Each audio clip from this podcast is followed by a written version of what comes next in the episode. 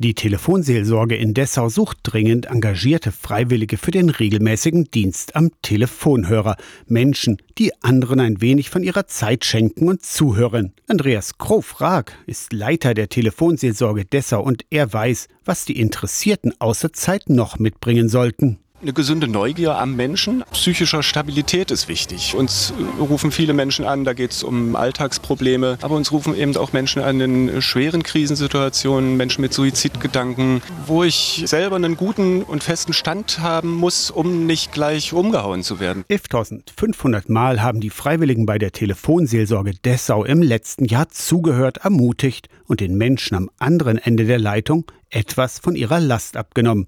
Der Kern der Arbeit der Telefonseelsorge. Die häufigsten Themen sind Einsamkeit, Beziehungsprobleme und psychische Schwierigkeiten.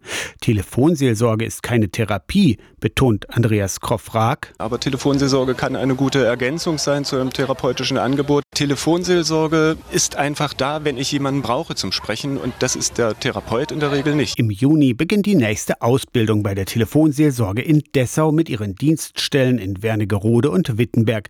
Ein Jahr dauert der Kurs. Ihr lernt Gesprächsführung, psychologische Grundlagen werden vermittelt und ihr lernt euch selbst besser kennen. Ich glaube, es ist ganz wichtig, dass ich mich mit mir selber gut auseinandergesetzt habe und meine eigenen Stärken und Schwächen gut weiß, um dann auch hilfreich sein zu können am Telefon. Neugierig geworden, den Kontakt zur Telefonseelsorge in Dessau, aber auch zu Telefonseelsorgestellen in eurer Nähe, den bekommt ihr bei uns am Servicetelefon oder im Internet. Aus der Kirchenredaktion Torsten Kessler.